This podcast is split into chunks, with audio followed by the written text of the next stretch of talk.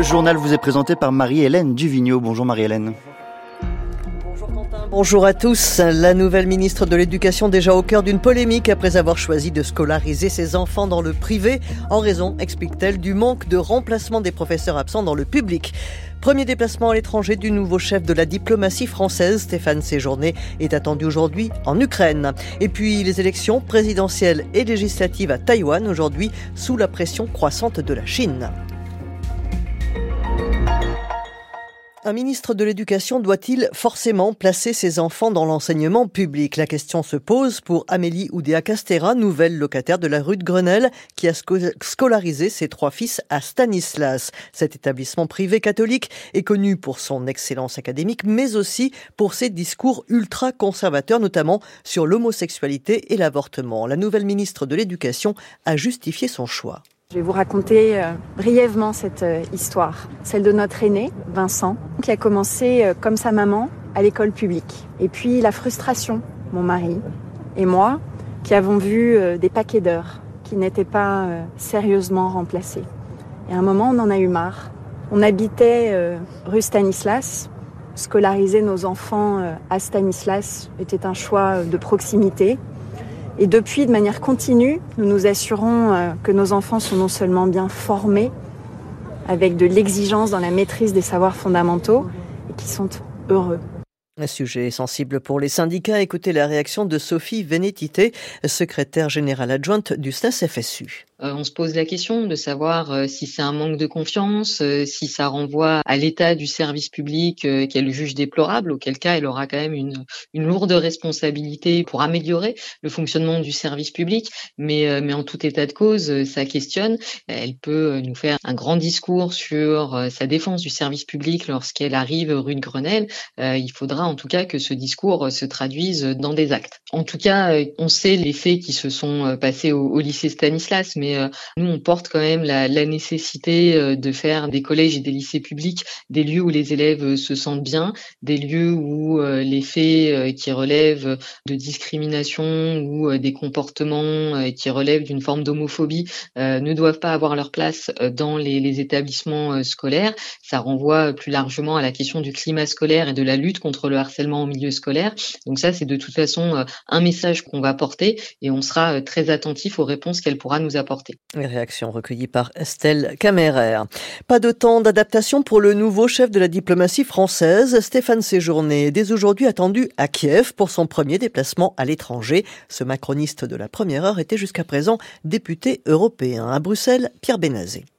À son arrivée au Parlement européen en 2019, Stéphane Séjourné prend la tête de la délégation française de la République en marche. Deux ans plus tard, en octobre 2021, il succède au Roumain Dacian Cioloș à la présidence du groupe centriste, où les Français sont les plus nombreux. Il reste un peu plus de deux ans à ce poste. Il y démontre sa capacité à tenir ses troupes dans un groupe centriste aux fortes personnalités et aux partis pas toujours sur la même ligne, comme par exemple les Allemands du FTP ou les Suédois de Liberal Erna. Il semble qu'on verra ici partir Stéphane Séjourné avec regret, car il a réussi à maîtriser l'exercice très spécial du Parlement européen, en particulier à trouver des compromis difficiles, comme sur la loi sur la restauration de la nature ou le pacte asile et migration. Il arrive du Parlement avec une grande familiarité avec l'Europe, ce qui lui facilitera les contacts personnels avec ses homologues, sauf peut-être avec les Magyars, étant donné son intransigeance sur l'état de droit en Hongrie. Mais certains avertissent Stéphane Séjourné, il risque de gagner en prestige et de perdre en influence.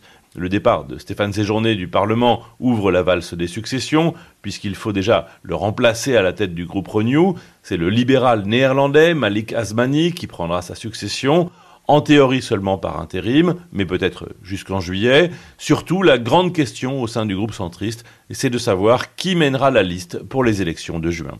Direction Taïwan, à présent où malgré les menaces de la Chine, 19 millions d'électeurs choisissent aujourd'hui leur prochain président. Ils doivent aussi renouveler leur parlement. Parmi les partis qui espèrent décrocher des sièges, un nouveau venu, celui de la construction de l'État de Taïwan, qui fait de l'indépendance sa priorité absolue. Notre envoyé spécial à Taipei, Sébastien Berriot, a rencontré l'une de ses têtes de liste. Lorsqu'elle a fait campagne dans les quartiers de Taipei pendant plusieurs semaines, Wei Chushe savait que sa tâche ne serait pas facile. L'indépendance fait peur à de nombreux Taïwanais.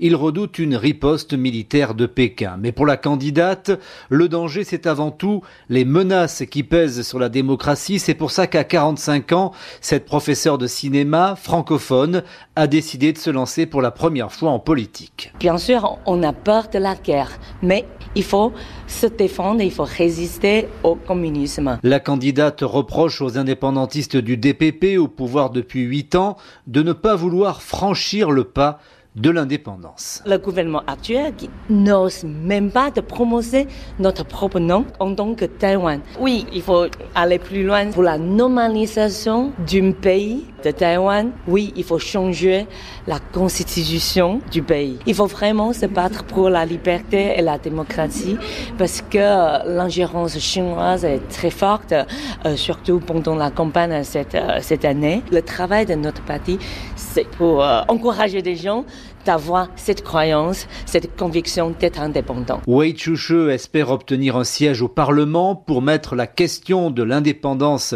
au cœur du débat politique, même si elle admet que cela prendra du temps avec une société taïwanaise très divisée sur le sujet.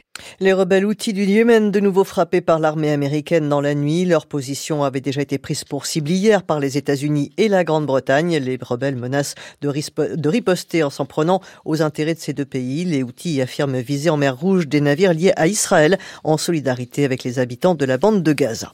Le temps, aujourd'hui ensoleillé après dissipation des brumes matinales avant le retour des nuages en fin de journée sur la façade ouest et le nord. Les températures cet après-midi, 1 à 5 degrés en général sur la moitié nord jusqu'au Poitou et au nord de l'Auvergne-Rhône-Alpes, 5 à 10 au sud et même 10 à 15 du sud de l'Aquitaine au pourtour méditerranéen.